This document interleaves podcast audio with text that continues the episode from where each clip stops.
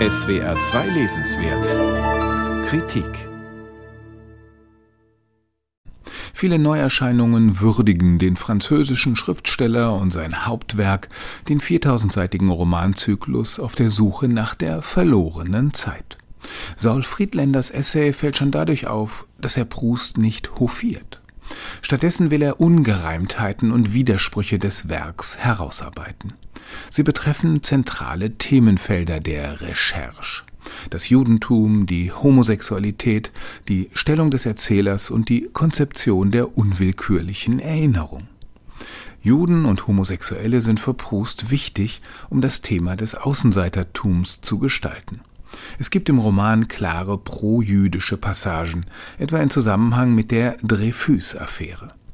Gelegentlich liest man aber auch Szenen, die denunziatorisch wirken können, etwa wenn Block, der jüdische Jugendfreund des Erzählers, mit einer hüpfenden Hyäne verglichen wird.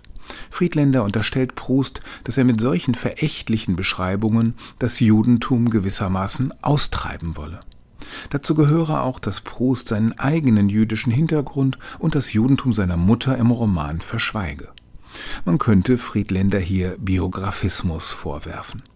Die Erzählerfigur der Recherche ist eben nicht homosexuell und halb jüdisch wie der Autor, sondern heterosexuell und katholisch. Auf der anderen Seite ist die Recherche offenkundig ein sehr autobiografisches Erzählprojekt, was die Differenzen zwischen Fiktion und Realität interessant macht. Friedländers Fragen an den Roman sind deshalb durchaus berechtigt und produktiv. Der Erzähler verbirgt seine Homosexualität, obwohl der Autor Proust mit seiner eigenen offen umgegangen ist. Immerhin ist Homosexualität ein großes Thema des Romans.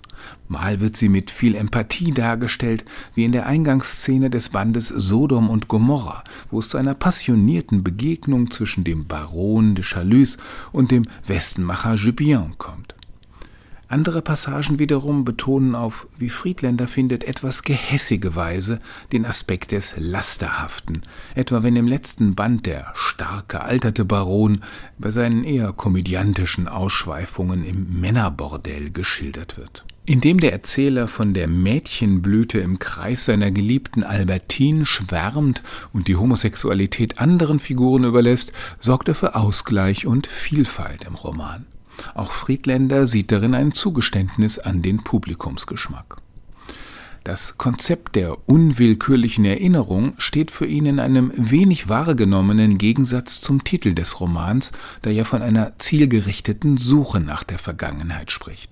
Mit der unwillkürlichen Erinnerung ließen sich einige effektvolle Initiationsszenen erzählen, am berühmtesten das Aufsteigen der Erinnerung an den Kindheitsort Cambrai durch den Geschmack der in den Tee getauchten Madeleine.